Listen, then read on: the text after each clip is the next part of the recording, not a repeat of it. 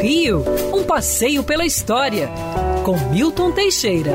Bom dia, Mário. Bom dia, ouvintes. Tenham todos uma ótima semana. O assunto que eu vou tratar hoje é um assunto curioso. Olha, que não está nos livros de história, nem vai estar, mas para quem viveu, conheceu. É, no dia 7 de junho de 1957, desembarcava na Praça Mauá o presidente de Portugal, general Craveiro Lopes. Veio ele, a esposa, comitiva.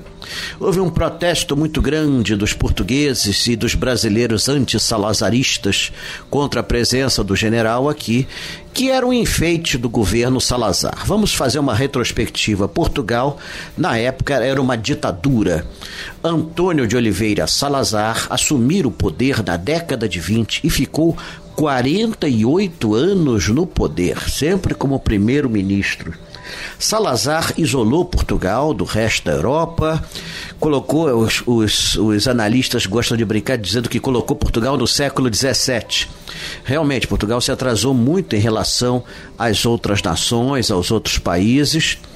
E a, hoje Portugal é um país livre, graças a Deus. Eles próprios expulsaram essa corja na Revolução dos Cravos em 1974, botaram os ditadores para correr. Salazar já tinha falecido, era o Marcelo Caetano quem mandava. E felizmente hoje Portugal é um país onde se exerce a democracia plena e os cidadãos portugueses têm direito a tudo, do bom e do melhor. Mas naquela época Portugal era muito atrasado.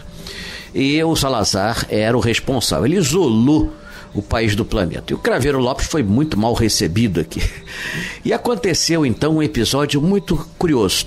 Um jornalista do Jornal do Brasil chegou com um fotômetro para colocar perto do casal. O fotômetro é um aparelho que mede a luminosidade para você regular as máquinas fotográficas. Hoje as máquinas têm isso embutido. Na época não tinha. Então era um fotômetro. O objeto era estranho, ele não transmite nada, ele só diz o índice de luminosidade é, que está presente. Não é que a Madame Craveiro Lopes pegou o fotômetro do jornalista e começou a fazer um discurso aos portugueses residentes no Brasil. E pior que o jornalista ficou muito sem jeito, não sabia como dizer à senhora Craveiro Lopes que aquilo não transmitia absolutamente nada. E ela ficou uns 15 minutos falando para a colônia portuguesa, num discurso que ninguém ouviu e nem ela percebeu que não estava sendo transmitido para lugar algum. Mas não foi só isso. Craveiro Lopes também foi ao Jardim Botânico, plantou uma palmeira que está lá de pé até hoje, ao lado do busto de D. João VI. Está lá a palmeira plantada por Craveiro Lopes. Depois ele foi a Brasília. Brasília, em 1957, não tinha nada. Tinha o Palácio da Alvorada mais ou menos pronto o catetinho de madeira, o resto eram barracões e alicerces de prédios a serem construídos.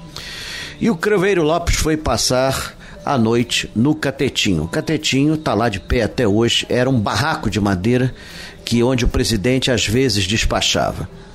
Não é que durante a noite ele chama o chefe do cerimonial e faz um pedido insólito. Queria um urinol. Um urinol. Onde vai se arrumar um urinol em Brasília? Em 1957, no meio da floresta, com as onças em volta, cervos, jiboias e etc. Ah, que dificuldade! Tiveram que trazer um urinol, quase que foram a Goiânia comprar urinol, mas conseguiram o urinol do, do general Craveiro Lopes, que, claro, devolveu depois. Bom, a visita foi isso. Felizmente, nenhum outro acidente a lamentar e Posteriormente, Salazar escolheria outros presidentes.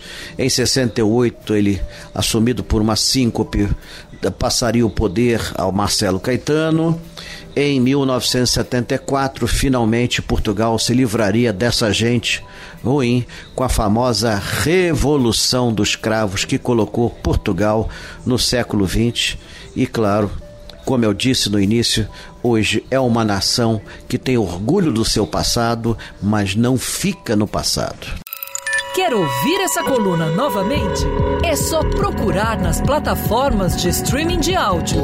Conheça mais dos podcasts da Band News FM Rio.